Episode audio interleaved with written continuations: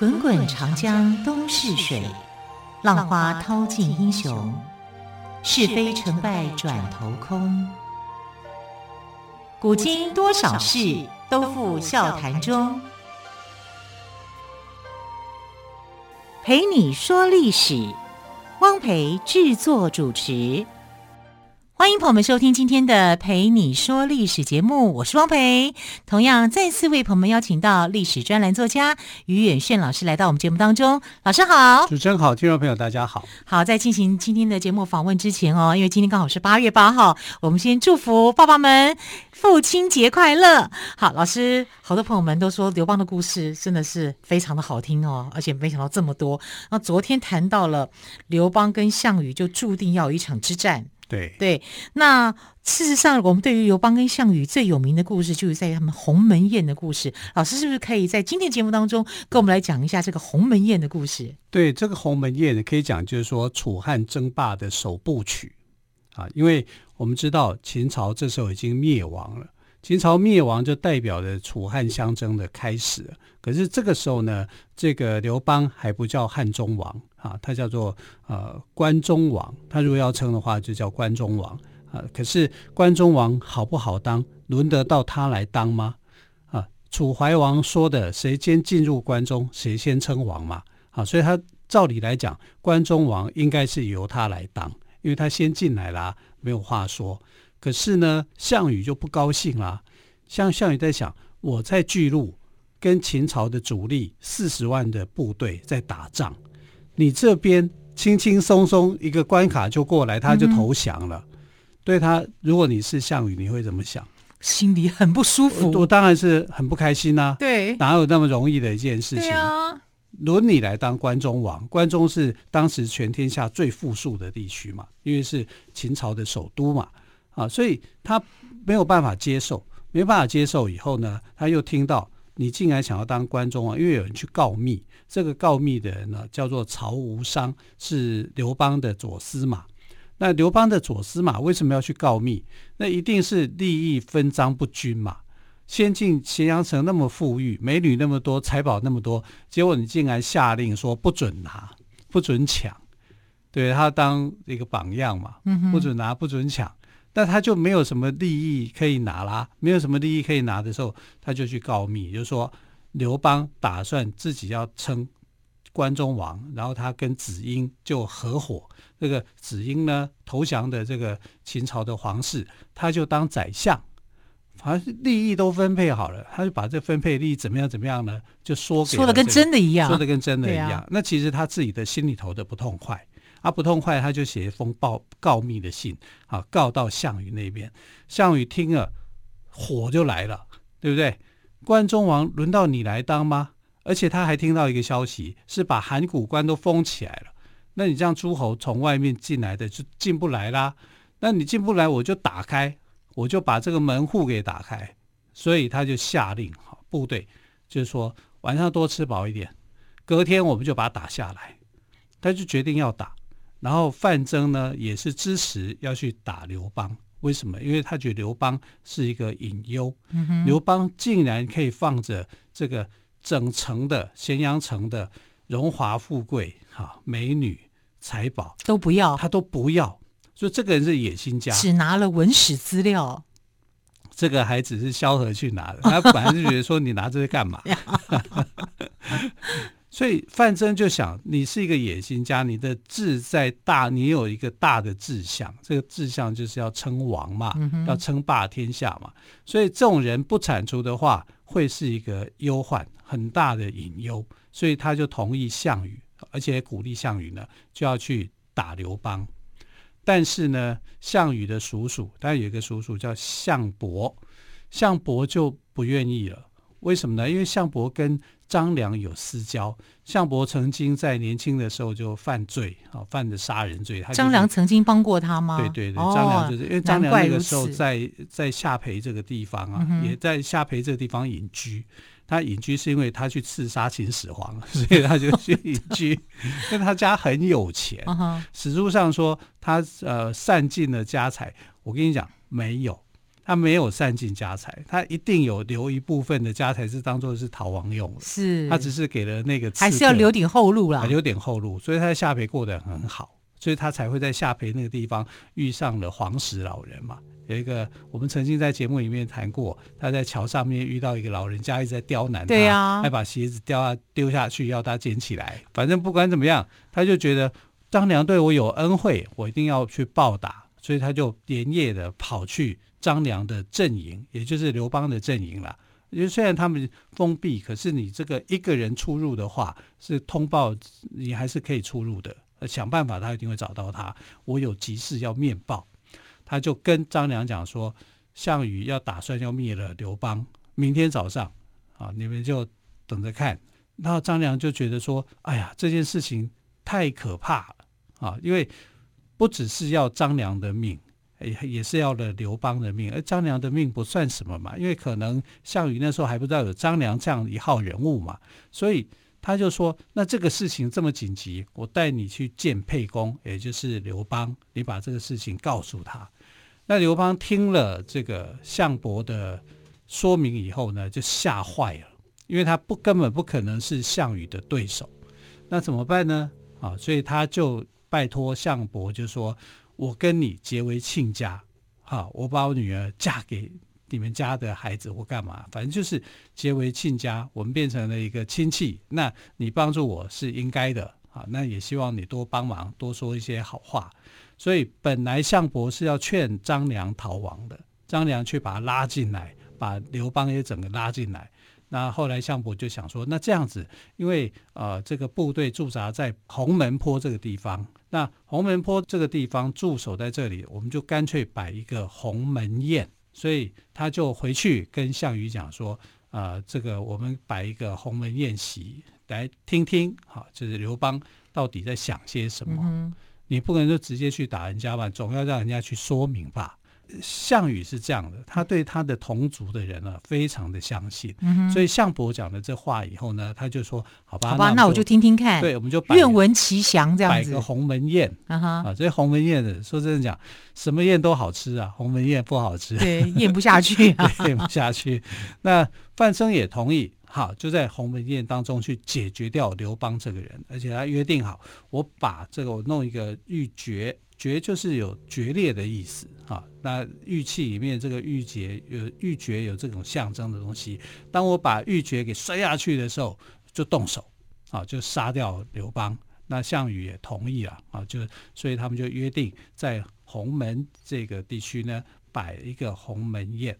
那这种鸿门宴不是说你去宴会场合去吃饭，它就是一个军营啦，啊，就是有在军营设宴啊，让刘邦让项让刘邦来跟项羽做一个说明，哎，这个鸿门宴就这样展开了，至少你争取到了一个缓和的机会。我本来是要这个鸿门宴名垂千古，你看到现在我们都知道我们鸿门宴，对，那宴无好宴会，这宴无好宴呢，到到现在都在讲这个。对啊，讲到说，如果这是一场鸿门宴的话，你要小心一点，对对不对？是一般的、一般的这个宴请呢，还是鸿门宴？我们都会稍微想了解一下。这如果是鸿门宴的话，那不得了啊，就是非常紧张刺激啦，哈，所以鸿门宴就这样子摆开了。可是鸿门宴摆开呢，就一定有一个坐席的分配。嗯哼，啊，那你一个坐席的分配，就看出来说，这个刘邦、项羽他们在想些什么。而我们古代的人哦，我们常常有一句话讲说：“哎，今天我做东，我请客，对我做东，叫我做东啊？为什么我叫做西呢？”对耶，没有想过这个问题耶。其实就从鸿门宴来的。我以为做东就是请客的意思啊。坐东就是我坐在东边，东边。我请客，我当主人，我请客，我坐在东边，所以东边是一个什么位？东边是一个卑位，尊卑的卑啊，卑位，谦虚的意思啊。哎呀，我请客啊，我今天我请客，你你是老大啊，那你坐上面，所以坐在西边的位置啊，就是一个尊位，反而是主位，反而是主位。主位是坐在这里的，请客的人是卑微的啊，坐在东边。那被请客的人啊，呃，就就坐在最尊敬的人就坐在西边。哎，这也流传到现在，我们不都 C 位吗？在此西非彼 C，一个是东西南北的西，一个是 A B C 的 C。对，所以古代的时候啊，老师的位置坐在哪里？老师坐在西位西，位西边的位置啊，所以这就叫做西席嘛，啊，就是对老师一种尊敬。尊敬啊，那你谦卑一点的，当主人的，就是坐在东边的位置。所以东边不是尊位，是卑位。那南边跟北边怎么看呢？由南朝北，这是臣位啊；由北朝南啊，这是君位。啊，就君臣有君臣，君臣南北东西各有这种不同的位置。那从这个不同位置里面，可以展现说里面的一个尊卑程序。嗯、所以项羽坐哪里？项羽坐西边，尊贵的尊贵的位置。那张良呢？张良坐东边。哦，张良反而张良坐东边，东边就是卑位，卑位，对、啊。然后刘邦坐在南边，南是臣位，嗯哼，哦，就是卑下，也是一个比较卑微的地方。嗯北方的位置呢是范增坐的，范增，所以范增的位置是仅次于项羽的，就是这样讲，最尊的位置是项羽，再来是范增，再来是刘邦，再来是张良。啊，坐位置一个学问这么多啊！对，我想更多精彩的这个鸿门宴的故事哦，相信朋友们都迫不及待想继续听。好，我们先休息一下，马上再请于老师来告诉我们。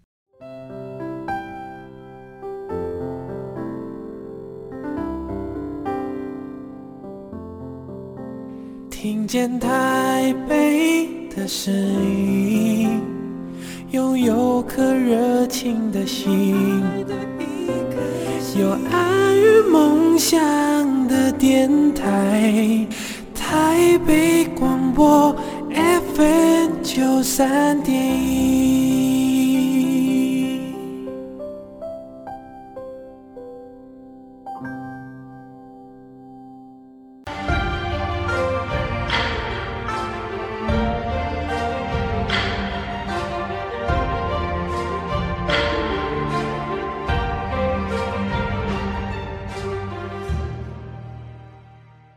今天特别来宾，历史专栏作家于远炫老师跟我们谈的是项羽的鸿门宴。好，刚刚在音乐之前呢，于老师谈到了这个鸿门宴呢，大家是怎么做，他的席次有别哦。对对，对。那么结果呢，他们谈到了什么了吗？其实我们看这个席次就可以知道，说古人的那种尊卑的一个观念。对，君臣尊卑，对不对？对，坐在西边的位置叫东向坐。嗯、啊！但我们现在来看，就是坐在西边的位置是最尊贵的，嗯，那就是项羽就坐在这里。那东向坐，这是叫这叫做东向坐。那西向坐就是你坐东边才叫西向坐啊。所以古书上写的时候呢，它不会像我刚刚解释的说，哎，坐西边、坐东边、坐南边、坐北边，哈，它是用哎什么方向的坐次啊？所以坐西边叫东向坐。啊，这以此类推，那不管怎么样了，那这场鸿门宴的次序，座位的次序就排定下来。古人在这个席次上面的安排都有用意的，一直到现在，我们都还是有学问的。对呀、啊，坐在第一排的人一定是最这个呃身份地位上面哈最最高的，或者说跟这个主人是比较亲近的，一定坐在第一排。喝喜酒是坐主桌啊，啊对啊，对啊，你坐在 末端的，就是就是扫地人员、工作人员，类似这样子嘛，啊，所以一样的啊，就是席次安排，这是自古以来哈，这这种方式。那你在席次上面，你已经这么乖巧、这么听话，就表示说你已经还没有跟你正式打仗，我已经先臣服了啊，所以呃，这是刘邦所要表达的意思。那我已经要臣服你了，臣服你了，那我就要先说明啊，说明什么呢？说明这到底这个恩怨是怎么一回事啊？我要怎么样来做？哈，所以刘邦就讲，刘邦就说，其实哦，我做的这些哦，都是为了将军你啊。他直接称项羽叫将军啊，因为这表示你服从他了嘛。啊，那我都是为了将军你去做的这一切啊。那我们两个人都是奉义帝的这个命令，哈，就楚怀王的命令去做的嘛。那今天当我做不好，那你就告诉我啊，这这一定有人重伤我们，这个人重伤我们的这个人就是讨厌鬼啊。然后这个你知道，项羽听到这个话，他直就直接说：按、你们家的曹无伤告诉我的。啊，项羽这样就不对了，不能讲谁讲的，谁敢帮他卖卖命啊？他就直接出卖了，糟糕了。所以你知道这个曹无伤哦，在他的下场如何？就直接被项羽杀啊，就被刘邦刘邦杀了，刘邦就把他杀了。你叫曹无伤对不对？我叫你曹无命啊，一个命都没有，竟敢出卖我？对，打小报告啊，不是打小报告，泄密，就是打小报告，嗯，也是泄密，对不对？那项羽就很轻易的。竟然就这样出卖他了，这种人出卖，其实对项羽来说，你有你不过就是想要得到一些利益而已。我出卖你也是刚刚好了，啊，所以出卖别人的人也会迟早被人家出卖，是啊，所以他根本不管这种小人物的死活，你你不过是为了你想想看，曹无曹无伤为什么要去出卖？你一定是你的利益没有摆平嘛，你自己没有拿到那一份利益，所以你。愤恨心生不平，那这种人，项羽出卖他，说真的讲，不客气的了。我也不会用你这样的一个人啊。所以，呃，不管怎么样，这个曹无伤到后来的下场是很惨的，他就被这个刘邦直接给杀了。好，知道了这一层以后呢，解释了这一层，那应该就是大家来来来，兄弟嘛，喝酒聊天啊，去啊展展示这个误会，化解误会嘛。啊，可是。偏偏范增这时候就埋下了杀局，这个杀局是怎样？他安排了一个人啊，叫做呃项庄啊。项庄这个人的剑术很好，他就说：“我老师，我是不是听过一句成语啊？‘项庄舞剑，意在沛公’。”对，就是这个典故，就是这个项庄吗？就是这个项庄啊。那项庄是一个剑术高手，他就呃假借着说我要献计舞剑啊来。为大家来助兴，啊，来助兴的情况，但是他每个箭的箭头都对准了刘邦，伺机要杀掉他，这样，那都没有杀到吗？为什么没有杀到？因为这个时候项伯就出来了，嗯哼，项伯就说：“你要舞剑，我也来舞，大家一起舞。”他就挡在刘邦的前面。这个项伯真是的，对 你挡在刘邦的前面就是保护他啦。所以你说项庄。他舞得下去吗？